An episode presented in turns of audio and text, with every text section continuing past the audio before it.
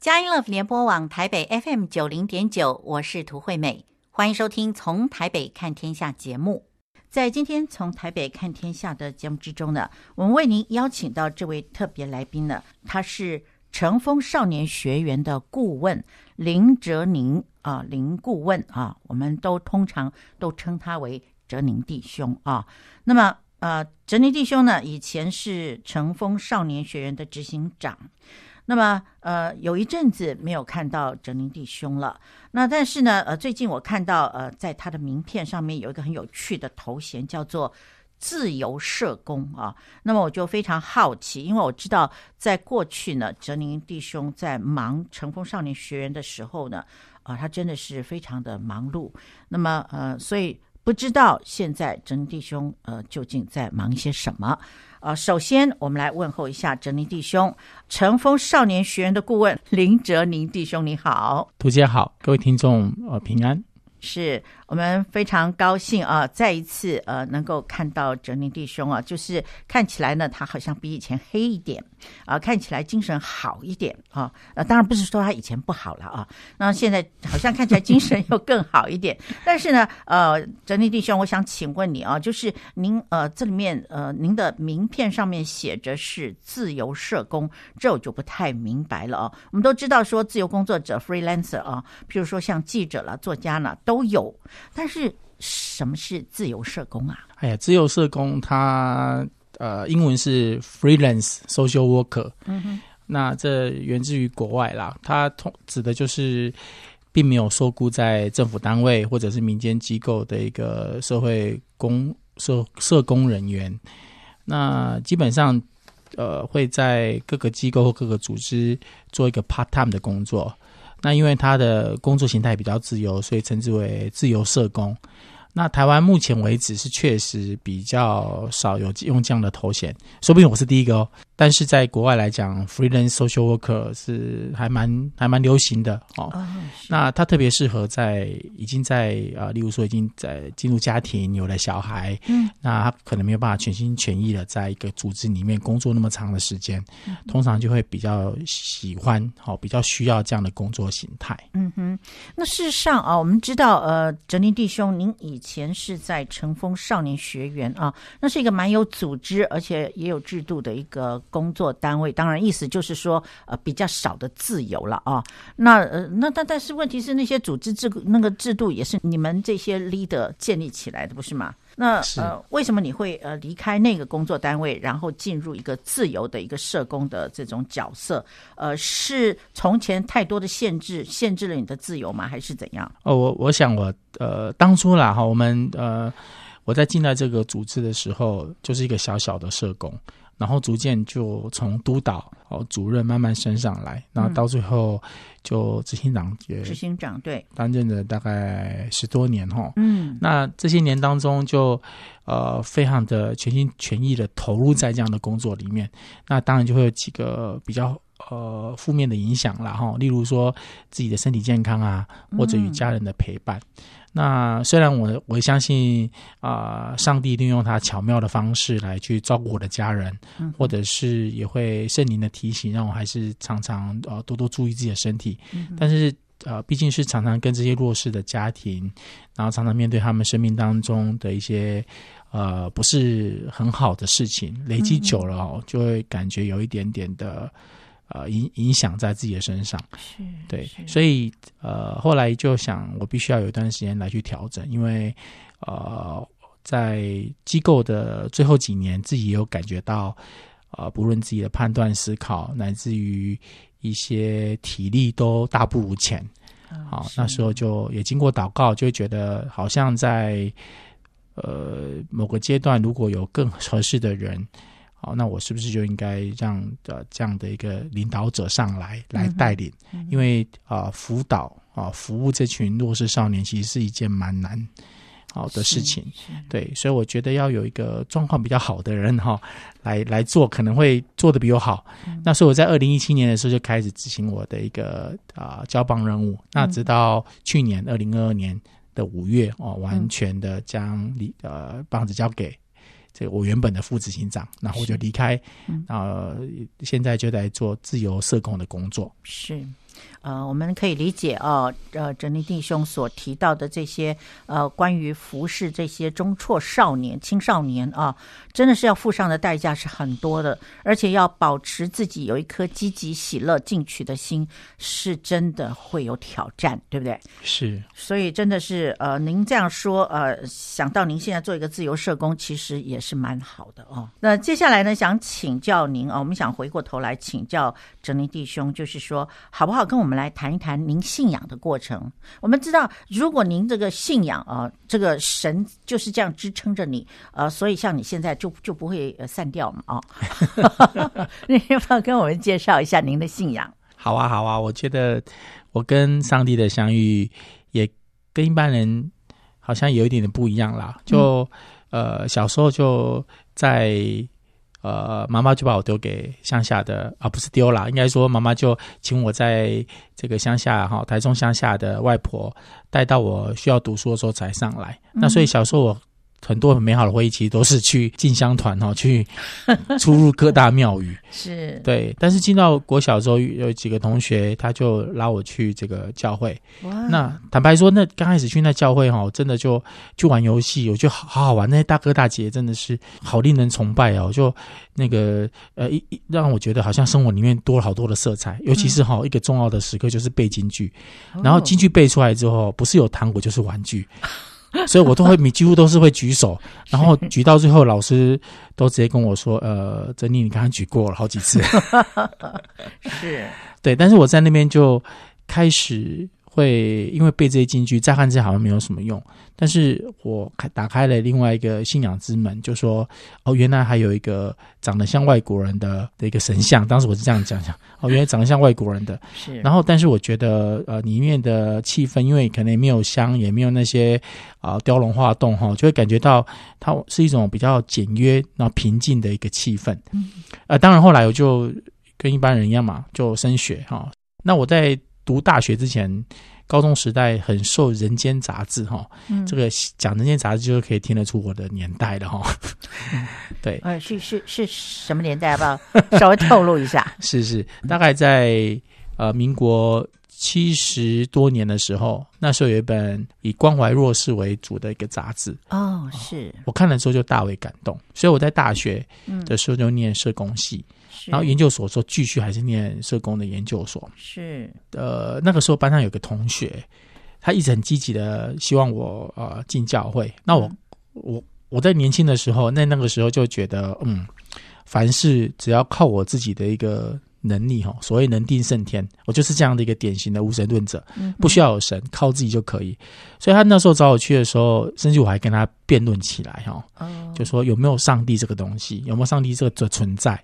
但是后来他呃，他蛮感谢他，他不屈不挠，他是用一个很巧妙的方式，就是他知道我呃蛮活泼的哦，所以他就请我去担任一个营队的执行官。哦，结果我第一次遇到了一个营队，是六十几个工作人员服务十个少年，是 那十个少年个个都很有来头，都所谓的中辍生，而且也是很有背景的中辍生。哦，那我在那个过程当中，我担任的执行官的角色，所以跟很多的工作人员有了。很深的一个互动，那我会发现到说，他们好多的祷告，好多的交托，也好多的祈求。那我当然是旁观者，我只是觉得，呃，参与一个仪式嘛，就是一个尊重。嗯，但我觉得我被他们那个很敬虔的心去感动到。那我们第三天要弄一个引火的时候，那一天，那一天就我跟着他们一起去预备这些柴火，但是突然下了一场大雨。我就看他们一直为这个柴火祷告，那不久之后就慢慢的雨就停了。我看他们非常的兴奋，他们年龄都跟我一样，就是一个呃大学生研究生研研究生的年纪。嗯，那不住的感谢神，我就在想说这是巧合吧？是，但但是我被他们的一个态度让我印象深刻。嗯，那通过这个营队，呃，我就开始更多的去接触这些辅导中辍生的机构，然后渐渐的开始去观察他们。然后也也受到受邀请参加一些小组的团契，嗯哼，逐渐它就成为我生活当中的一部分。当然我说过嘛，我在那个时候是呃不知天高地厚的无神论者，嗯，所以免不了有时候也会跟他们有一些辩论起来。是但是他们面对我的一些质疑都非常的包容，嗯那其实也展现了无比的耐心。我知道他们是真心的想要让我去认识他们背后的那个神。那透过这样的一个经历，我逐渐的就更稳定的去教会。那有一天，我的小组长问我说：“哎，哲宁，你要不要受洗？”嗯我就说：“你让我等一下时间。”结果又有一件事情发生了。嗯结果他就说：“当他说你在下一次参加，但是你这一次来，现在管理好不好的时候，我就说好啊。但我心里想说，嗯，好像我还需要一点时间再考虑一下。但是那在那一次观礼的时候，我居然遇到了我的一个小学的老师，他后来接受子女的邀请，在我同一模一样的教会里面受洗。我在那个地方相聚的时候，我感动，可是我老婆比我哭得更厉害，她就能够感觉到说，这个上帝真的是让很多事情斗在一起。嗯他就亲眼看到说，哎，我我居然会在这地方跟国小的老师重逢，而且从国小毕业之后再也没有见过面的老师。经过这一次之后回去，我的老婆她比我还积极哦，因为她之前也没有信主，因为我先信主，她才跟着信的。是那在这次的经历当中，又更坚定了她的对于这个信仰，因此她也是非常鼓励跟不许我继续的呃常来教会，并且呃最后就在我们原本的教会，就是新城市教会那边受洗。是，所以后来您是在新城市教会，就是王道岳牧师那个教会受洗是吧？是的，就王牧师的那个教会，对，是帮您受洗。是的。哇，这实在是令人感动哈！哇，那我们现在呢，稍微休息一下，音乐过后，我们继续来请教成风少年学员林哲宁顾问。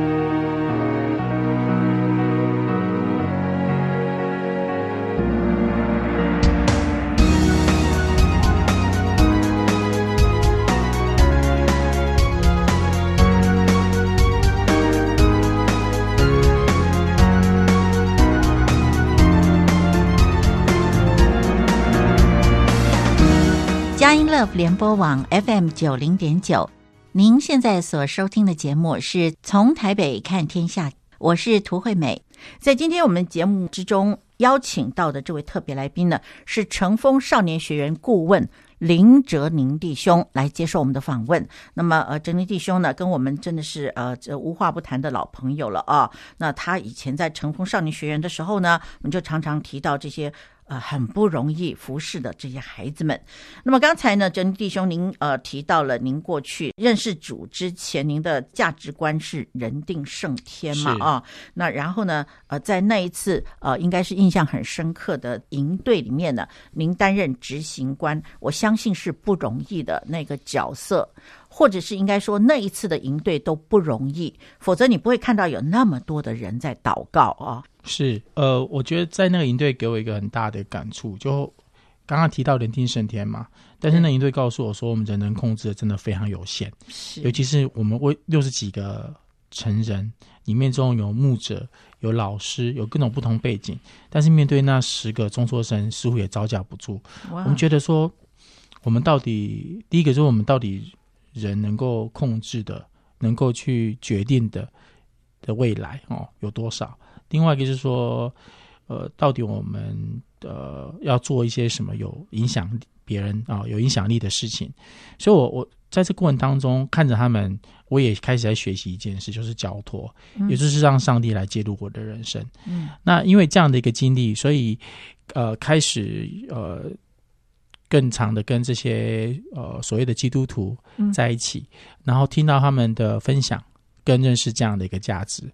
呃，我觉得他们愿意对着对对着这一群非亲非故的，哦，甚至有点讨厌的，有些人就看到这些族群就很蛮不是很喜欢的嗯的这样的一个少年，他们愿意用无比的耐心，甚至有时候用很笨的方法，就是可能就是讨好他们。可是我觉得那背后就是因为他们很想要靠近这群少年，嗯看有没有机会把这些少年做一些生命的扭转。那这些精神真的深深感动到我。那我自己在受洗的时候，刚好前面的时候也一样，跟很多人哦相同，就是有一些挣扎的时刻。毕竟也是第一代基督徒，哦然后来自家庭里面的一些影响也都有。是，就在那个时候，我老婆怀孕了，哦然后她怀孕的第一胎是我们经过医生检查，她唐氏症的比率非常的高。哇，是。所以那那个时候，我把这样的一个消息分享给我的同事们听，嗯嗯、没想到这群基督徒的同事每天早上都为着这件事情祷告。是。然后在几次的一个报告当中，感觉起来似乎不是很乐观。结果某一天，再进一步做一个更精确的检查的时候，发现我的还是正常的。哦，感谢主！哎，真的是，是呃，我我我相信有那个怀孕有有经历过类似经历的一个父母就知道，嗯，当我们面对那种可能孩子是有一些异常的时候，其实那个挣扎，每天晚上的那种不安，事实上是几乎每天都会再来一次。是，对。但是在来到公司里面，来到机构里面。跟这群人分享，他们就是没有说什么，他们用他们的方式来安慰我，就是来呃带我做祷告。嗯，但是就让最后就是在数据里面，呃，被认为有极大可能唐氏症的状况就是没有的，就已经消失了。我觉得这就是这在这个过程当中，让我对这个信仰更加的一个坚定。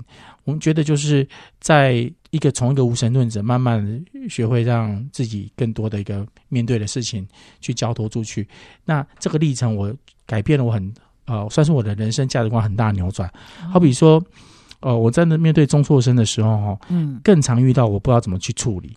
所以，如果那个时候我还想说人定胜天，那真的是有点好笑。是，因为不可能，你连讲话他们就就是不理你啊。嗯，怎么跟他们沟通都很难。那你要怎么胜？你连胜过对面那个小伙子，哦，这个小屁孩都很难的，还还想要胜什么天呢？很难。但是我很喜欢呃哥林多后书十二章九节那一段，就是说，呃，我的恩典够你用，因为我的能力是在人的软弱显得完全。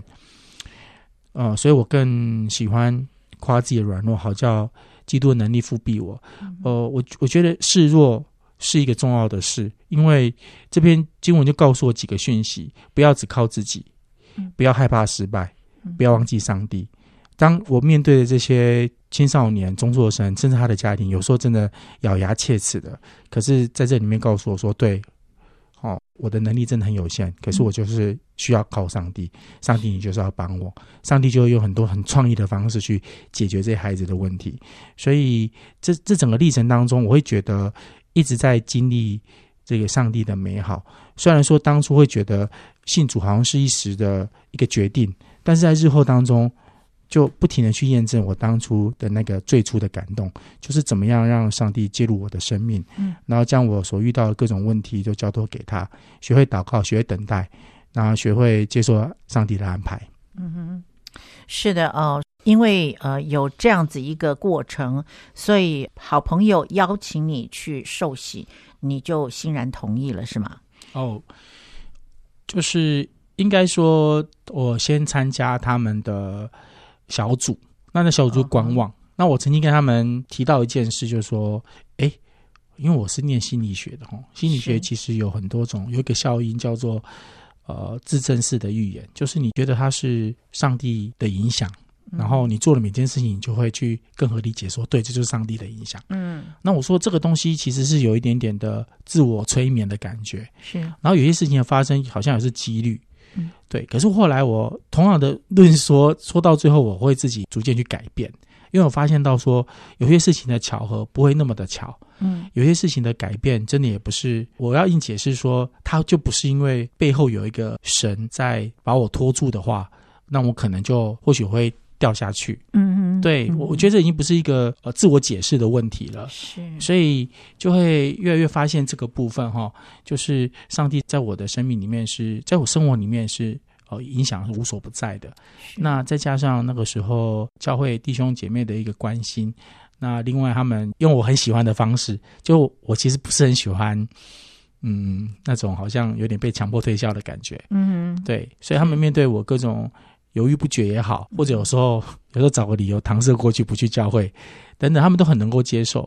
对，反倒最后是我自己去面对这个呃不去教会的的一个问题，而不是好像为了为了谁而去，就是自己真的很想去。是那这样一个改变，我觉得蛮呃蛮好的。我想，嗯，这么说好了，我觉得上帝或许知道我的个性，他就把我安排在这样的新城市教会，而新城市教会它也是比较。风气上也比较开放，嗯，也蛮能够接受我这样的一个参与教会的一个方式。是，所以我我觉得后来邀请我受洗或什么，反倒就是一个时间到了。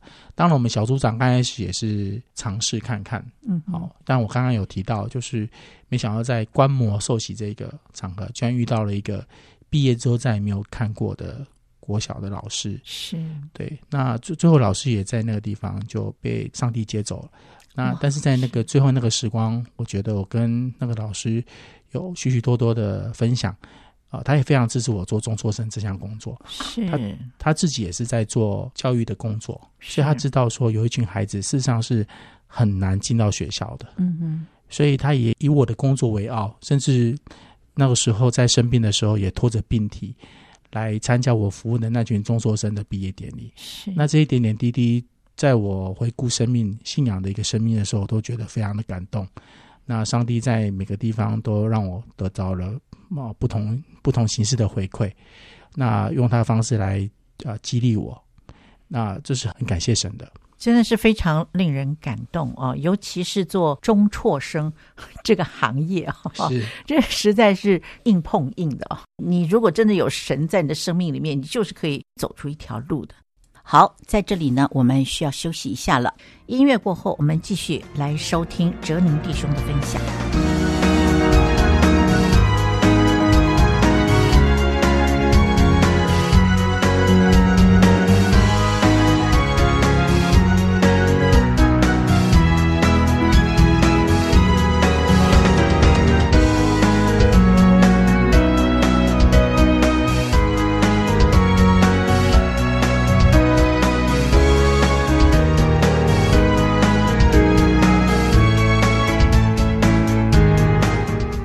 Love 联播网台北 FM 九零点九，您现在所收听的节目是从台北看天下，我是涂惠美。在今天节目之中，为您邀请到这位特别来宾呢，是成风少年学员的顾问林哲宁弟兄。那么哲宁弟兄呢，谈到了他的生命改变呢，实在是因为呃，他遇到了一群中辍生，这些孩子真的不是我们一般的常理可以去解读的啊。所以我是非常佩服这些社工哈，知道你们非常的不容易，呃，尤其是做 leader 的呃，我知道哲宁呃做执行长的时候，那段时间十多年呢。那孩子有时候他们不会按照正常的时间出状况给我们的，哦、呃，有，所以你半夜经常会接到社工或者少年打电话来，是，那有时候是车祸，有时候遇到一些困境，或者他甚至想要自杀。但我们都要在那个时候很快速的让自己从床上醒来，然后打打自己的脸，让自己清醒一点，讲话的声音让他不会觉得他被敷衍的，嗯，哦，让他们觉得电话那头他们感受到就是社工的热情，是。对，我我觉得在那个时候，生命他已经呃在整个社会的角落的边缘，他们已经没有人可以找的时候，他手边还有这个电话号码，就打给我们。我知道这个机会是非常重要，是对。如果我们跟他说不好意思，现在是我的休息时间，你明天上班再打，我们可能就错失了一个说拯救生命也好，或者是一个建立关系的很好机会。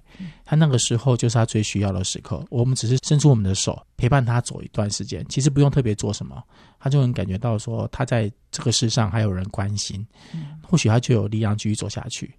那这些孩子在很多时刻并不是他们外表看的那么的糟糕，或许没有错。大家想到中辍生就会想到，可能啊飙车啊、帮派啊、犯人都是错误。这些孩子确实都有很多这些行为，可是上帝就是教我们不要用行为去 judge 一个人，去评断一个人。而他们每个人的生命都很都像是一个破掉的器皿一样。那我们要做就是要慢慢把它修补起来。就跟拼图一样，前面那几块是最困难的。嗯，当你慢慢拼出一个样子的时候，后面就越来越容易。这代表是这个孩子的生命已经逐渐进入轨道，他能做的事情更多。那我为什么用器皿来去做比喻？破掉的器皿，其实这些孩子经过相当的一个辅导之后，他们都有机会回过头来去帮助其他需要的人。我举个例子，我们有一个孩子叫做小关。嗯，小关以前他在十五岁的时候曾经杀人未遂。这听起来真的很糟糕。可是他现在非常的斯文，非常的有自信。他在啊、呃、建筑公呃，他在一个建筑公司里面担任类似工头的角色。他不过才三十出头，对，他其实是一个呃非常有能力，但是因为家庭的暴力，让他逐渐走向偏锋。呃，甚至会想要干出一个很大的事情，让大家注意到他。因缘巧合之下，我们就接触到了他。那在去年，呃，花莲有发生九一八地震的时候，嗯，因为他本身就是有建筑的背景，是我就说小关，可不可以麻烦你来看一看你能做什么？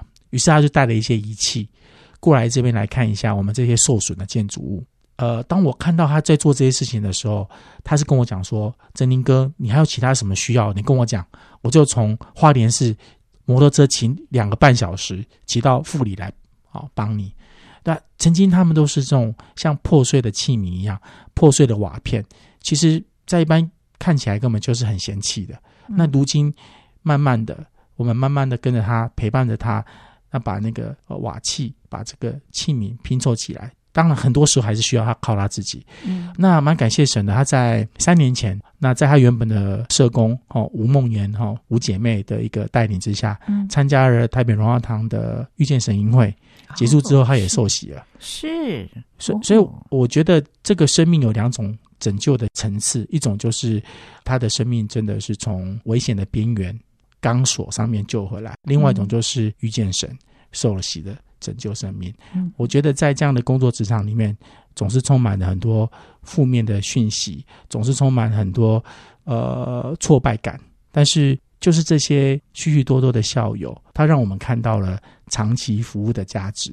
改变人真的不是三天五天，我们唯有三年五年，甚至更长的时间，才会看到这些孩子生命当中的改变。是我还有许多以前服务的校友，经常就问我说：“振宁哥，有没有空来我餐厅吃饭？我请你。”嗯。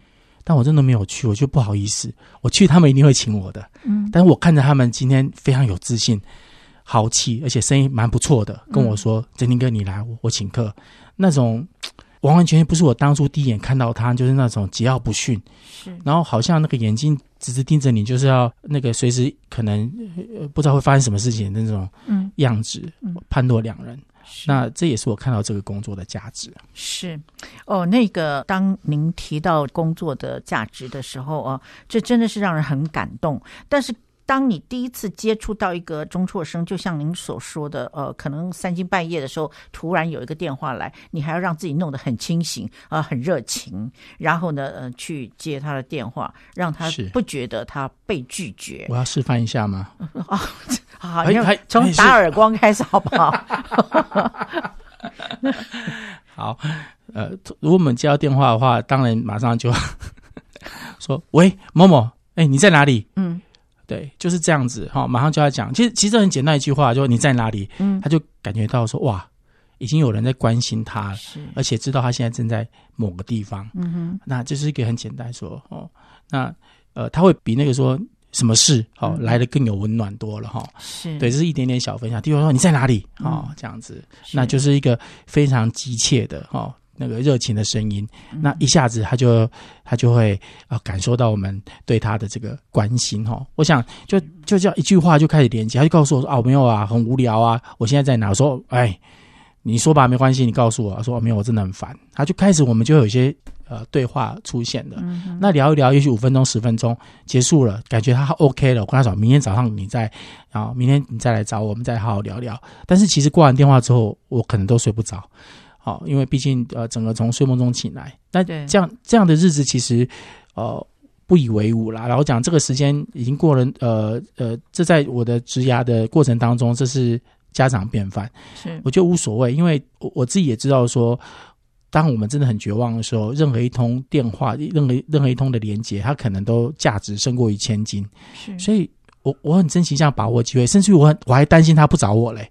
是。对，所以所以我觉得这样的一个历程就很相信说，呃，上帝在背后源源不绝的给我爱，嗯，让我在当中有时候我也很贫乏，我就祷告的时候我就感觉到心里面就是一种很温暖的感觉，我就知道说上帝他在我旁边，嗯，然后有时候又有些人在我很低落的时候，上帝会透过别人来关心我的工作，最后就说：“哲尼，你做的很棒。”嗯，但我知道说一部分可能真是你觉得 我做的很好，但是我又想说，嗯，可能上帝阿爸又用这样的方式来告诉我，嗯，我做这件事情的价值。是，你是他最宝贝的儿子啊，哦，他疼爱你啊，不是我们关心的时候可以表达的那个爱。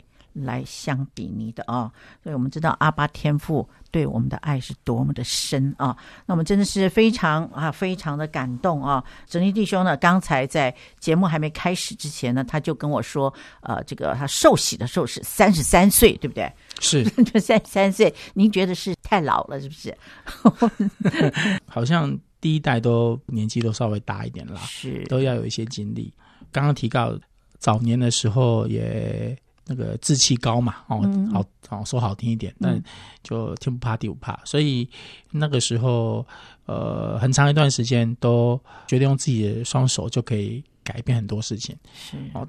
但但是其实也有一个很大的挫折，就是我写研究所论文，嗯，我写了快四年才写完，哇，对，那那一次也给我很大的冲击，就是我曾经有一次在凌晨直接做，呃，到天亮的时候。要交给指导教授的稿子写不出来，最后终于写完的时候，我躺在我的床上，眼睛看着啊天花板，看了许久，眼泪就流出来了。我那时候觉得我好想去死哦，我我觉得我怎么写那么烂，然后我怎么总是把自己的生命搞到最后一刻，哦才要交，那好多负面的想法进来，嗯，所以 渐渐发现到说。自己并没有自己想象的那么有自信，这么的可以解决所有的事情。嗯、然后再加上后来呃，刚刚有提到的，有一些呃组内的弟兄、属灵的弟兄持续的关心，嗯，然后慢慢让我在生命中找到一个新的重心。所以我到三十三岁的时候才受洗，好像是比一般人稍微晚一点。但我觉得受洗之后给的那个生命的感动是。呃，是一点都不会打折扣的，还是，是还是非常每天都充满新鲜的属灵的空气，是真的是真的啊、哦。那么呃，你你不要觉得灰心哈啊、呃，我是第二代基督徒，可是我真真正正生命被翻转的时候已经四十几岁了，是比你还老，是 所以说不要难过，那最新鲜的，而且都是神给你的。好，现在我们先休息一下。音乐过后，继续来请教乘风少年学员顾问林哲宁弟兄。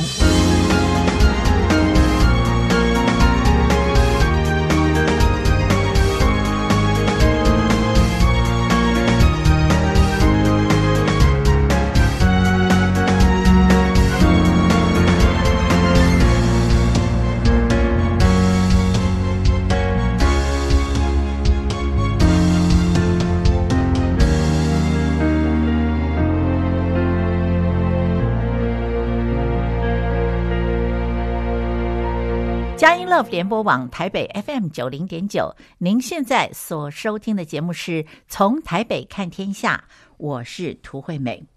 在今天我们所邀请到这位特别来宾呢，是乘风少年学员顾问。林哲宁弟兄来接受我们的访问。是，那么我们呢，现在正在谈这个乘风少年学院，我想这是实在是很令人难忘的。不是只有呃哲宁弟兄啊在做执行长的那一段过程啊，我们就是旁观者，因为我们都是同一个教会嘛，啊，然后呢就知道说啊，哲宁弟兄你在做执行长的时候，那个时候多辛苦，我们可以感觉到，但是你还是好像很快乐的样子啊。好，那我们就知道说这个人好像呃神的灵在他里面啊。哦，感谢主。那接下来呢，我就想请教哲宁弟兄，就是您在做执行长的这段过程十多年，那我最好奇的就是说，因为服侍这些中辍的青少年啊，我们可不可以这样讲，就是说他们是属于啊，这最难带的一群卓越的孩子们哈，他们真的是可以说是扭曲了，但是他们被矫正以后，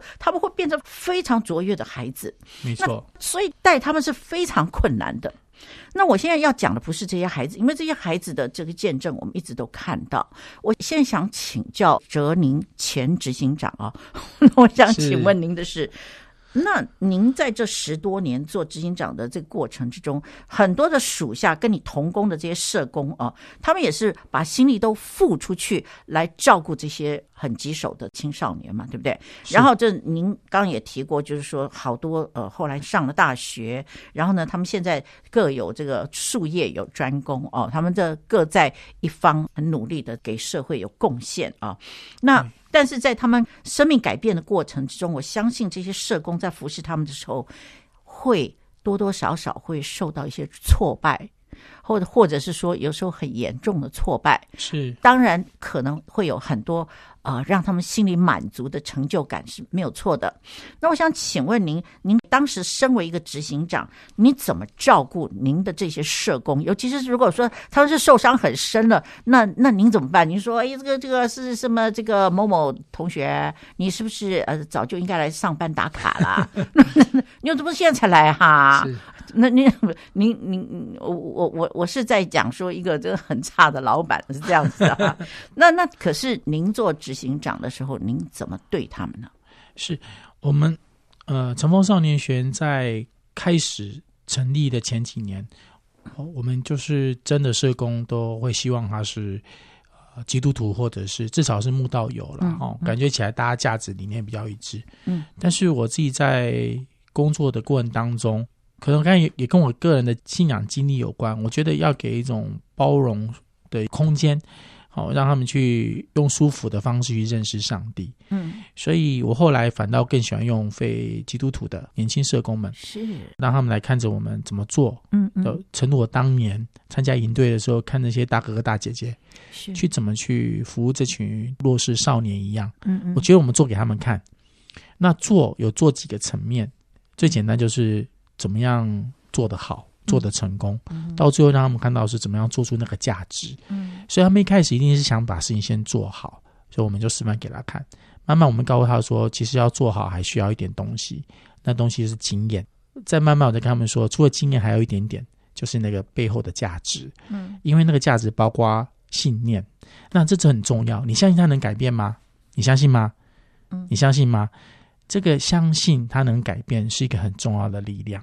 当我们已经遇到这个孩子已经是非常糟糕的时候，你很难相信他真的能改变。嗯，你都很想踹他一脚了。对，怎么可能还会 把希望放在他们身上？当我们不停告诉他说：“OK 的，没有问题，没有问题。”他们做这些事情，这就是他们。我们要等待。当然，在等待过程当中，我们也跟他说：“我们也不是白白等待哈，我们可以持续的做一点事情，有一点不一样。”那有这样的一个示范，他们就能够去接触到。原来可以透过这样方式去改变一个人。我们也偶尔会带孩子去教会参加教会的活动，呃，就会请社工带他们去。所以等于是让这些社工们，他们也真的去亲身体验到教会的活动到底是怎么样。那因为他也要给孩子示范嘛，所以他也要有一些参与。是，对。那这样参与当中，就真的是会能够感受到教会带给他们的很多的力量，很多热情，让这些年轻的社工们也。感受到一些信仰的美好，嗯、那一点一滴的做这样改变，就是信仰的部分，精神的层面。嗯，那在生活的层面的话，我们通常都会关心这些社工们工作，乃至于他的日常生活。曾经跟着我十几年的社工，他跟我开玩笑说，我认识这些社工的爸爸妈妈，都比他们跟自己的爸爸妈妈关系还要好。嗯，呃，我有一个习惯，过去有个习惯，在过年的时候，我就抽空。去几家走村啊，走村就是到那些呃同工的哦家里面去拜访一下，当然是在对方觉得舒服的前提下了哈。那聊聊天哦，然后致意一下，送个礼，然后最主要是我要告诉他们说，谢谢爸爸妈妈愿意让您的儿子或者让您的女儿在这么年轻的时候就投入这么难的工作，然后你也很支持他们这样工作。好或者是有时候我会请他们的爸爸妈妈来参加一些学生的重要典礼，像成果发表会或是毕业典礼，真的让这些父母们看到他孩子在做一件很有价值的事情。其实这样子也会让我们的童工更认同这个组织所做的事工。那还有一点就是，我们人我们人总是有些低潮嘛，啊，我们这孩子有时候在我们手里面突然他就不见了。那不见的有两种，一种就是辅导的好好，他突然就不知道跑去哪里了，可能他为了躲债或者跟朋友去出阵头啊之类的，就失联了。嗯、另外就是因为车祸或其他意外离开这个世上。我觉得这有时候，嗯，这有时候真的是对社工的打击很大。是，尤其是当他们跟这些孩子都已经建立到好像变成是他们的哥哥姐姐的这样的关系的时候，突然之间。他就从人世消失了，他们的那个内在的冲击，事实上是一时半刻都化解不了的。我就跟他们说：“某某没关系，你你就先休息，嗯、你不用管现在的工作，我会想办法找人帮你完成。你先休息个几天，如果你觉得 OK 的，你就回来。那如果你真的觉得不 OK，你就离开这个工作也没关系。等到你有一天你好了，你再回来，我们再一起打仗。嗯，嗯，我我我觉得给这样弹性是，呃，上帝也给我一种安全感。